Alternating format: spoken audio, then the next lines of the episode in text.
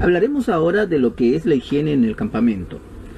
No solo por el tema de conservación y solidaridad con nuestro planeta es que debemos disponer de la basura adecuadamente, también por un tema de salud y por disfrute directo. Disponer de la basura es especialmente importante. La basura dispersa afea el campamento, hace que todo huela mal. Las latas y vidrios nos pueden ocasionar heridas e infecciones y la basura orgánica atraerá insectos y animales indeseables. Muchos estilan reunir la basura en sus campamentos y excursiones y dejarla en los pueblos cercanos. Lamentablemente creo que esto es un error. La mayor parte de los pueblos en el interior de nuestro país no tienen procedimientos para tratamiento de basura, y en la mayoría de los casos simplemente la echan por una quebrada que a veces ni siquiera está oculta de la vista. Esta basura finalmente puede llegar a los ríos, así que ya se imaginan. Lo mejor es disponer de la basura nosotros mismos. Sobre cómo disponer de esta basura lo veremos poco a poco. Bolsas plásticas. Sí, son especialmente útiles en los campamentos. No se trata de andar por ahí desechándolas, pero si las usamos responsablemente son de gran utilidad. En este caso usaremos las bolsas para almacenar la basura mientras no dispongamos de ella.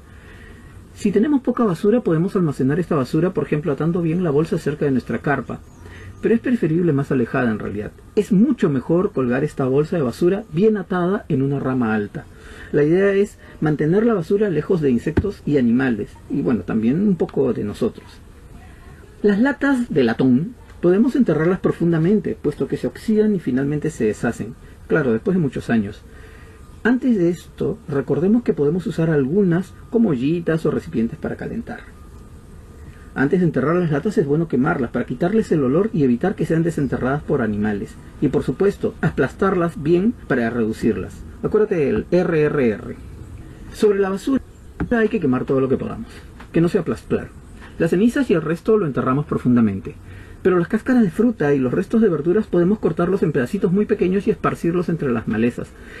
Siendo biodegradables, colaborarán a fertilizar la tierra. Eso sí, no hay que echarlas al agua. La basura de comida no se quema fácilmente, pues es generalmente húmeda, así que para facilitar el quemado puedes hacer una parrilla de ramas verdes sobre la fogata y echar la basura encima por partes. Claro, si es poca la basura, la quemamos directamente en la fogata. Para lavar los platos frotamos primero con hojas y hierbas para sacar la grasa y restos de comida. Esto por supuesto se debe quemar en la fogata. Luego recién los lavamos, pudiendo frotarlos con polvos o líquidos lavaplatos pero el agua usada para lavar o enjuagar no debe regresar al curso de agua. Lo echamos a un lado, mejor aún a un foso a modo de silo, de modo que no contaminemos las fuentes de agua. Para lavar los platos, vajilla y menajes de campamento yo uso arena o tierra, es como un pulitón. Con eso saco toda la grasa y es mucho más fácil. Quemar las grasas. El aceite usado, el agua con restos de grasa, de lo que hemos lavado, por ejemplo, etcétera, lo filtramos sobre una parrilla de ramas cubierta con pajas y hojas menudas. De este modo atrapamos la grasa y dejamos pasar el agua limpia. Estas hojas con las grasas retenidas se queman en la fogata. Hablemos de plásticos. Hace muchos años estábamos en la playa y encontramos una extraña piedra con vetas de colores rosados, verdes y negros. Era extrañamente ligera, pero al fin y al cabo era una piedra muy bonita. Pero resultó ser una masa de plástico derretido y desde entonces usamos una técnica para disponer de los plásticos. Calentamos en una lata todos los desperdicios plásticos sin quemarlos y los vertemos sobre un agujero que actúa de molde. Lo cubrimos con tierra y luego al desenterrarlo tenemos una especie de piedra en forma y color que se puede quedar en el lugar. Si vamos a quedarnos largo tiempo en un lugar, necesitamos hacer una letrina. Si vamos a estar por poco tiempo, bastará hacer un agujero de gato pero para todos los casos hay que elegir una zona alejada del tránsito y lejos de las fuentes de agua para no contaminarlas. Para hacer una letrina cavamos una zanja de 20 centímetros de ancho y medio centímetro de profundidad. Cubrimos alrededor con una cortina, salvo que tenga una cobertura natural, y dejamos la tierra que sacamos al costado. Al usarlo nos agachamos en cuclillas con un pie a cada lado de la zanja. Luego cubrimos las heces con la tierra que hemos dejado al lado.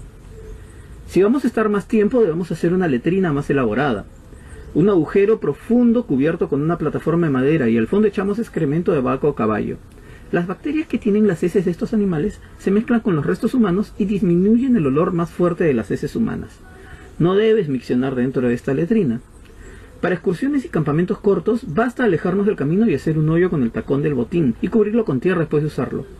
Como marca, ponemos un trozo de papel higiénico limpio encima, lo sujetamos con una piedra. Así otra persona sabrá qué hay debajo. Esta señal es especialmente útil si un grupo de varias personas pasa un rato en el lugar. Así nadie se confunde. Recuerda señalar antes el lugar designado para servicios higiénicos. ¡Hey chicos, por lo de allá, eh! Urinario. Generalmente iremos a una zona alejada y discreta. Evitemos marcar los árboles, ¿saben a qué me refiero? No sea que alguien quiera disfrutar de la sombra y se apoye en un tronco que hemos mojado. Si vamos a permanecer mucho tiempo en un lugar, haremos un urinario. En un lugar discreto y alejado del campamento y las fuentes de agua, haremos un agujero que llenaremos con piedras, para que de alguna forma disminuya la presión del agua y también la filtre. Ya sabes a qué agua me refiero. Agüita amarilla. Zona de baño y zona de agua. Por lo que hemos visto es necesario marcar bien las zonas de uso respecto a un río y fuentes de agua. Una vez elegido el lugar para acampar, se elige primero la zona para toma de agua y a partir de ahí, cauce abajo, la zona para lavar y la zona para aseo personal o bañarse. La zona de letrinas y urinarios se establecen en sentido contrario, alejándose lo más posible de las fuentes de agua. ¿Ropa sucia?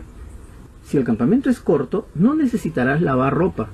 Entonces tu ropa sucia o incluso húmeda, que es algo que sucede muy frecuentemente, que se nos moje la ropa, tendrás que guardarla en bolsas plásticas, evitando así mojar o ensuciar el resto de tus cosas o tu ropa limpia.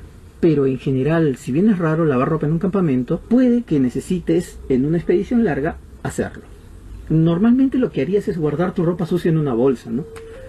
Pero, bueno, si tienes que lavar, tienes que aprovechar los momentos de buen clima. Para tender la ropa podrás estirarla sobre ramas y arbustos, o sobre el pasto directamente, y poniendo piedra sobre ella. O mejor aún, usarás un tendedero. Une dos cuerdas para esto y enróllala sobre sí. Luego tiéndela entre dos árboles. La ropa puedes engancharla así entre las vueltas de la cuerda sin usar ganchos. Si la ropa no llega a secar y debes reanudar la marcha, puedes extenderla sobre las mochilas y así seguirá secando sobre la marcha. Eh, muchas de estas cosas, de hecho todas, las hemos puesto en práctica en una o mayor frecuencia. Esperamos que este video te haya sido útil. Síguenos en nuestras redes sociales. Síguenos en nuestro canal de YouTube. Síguenos en nuestra página web. Aquí la puedes ver abajo. Soy Daniel López, presidente del Club de Exploradores, El Búho Mayor y me despido de ustedes diciendo como siempre, bien preparados.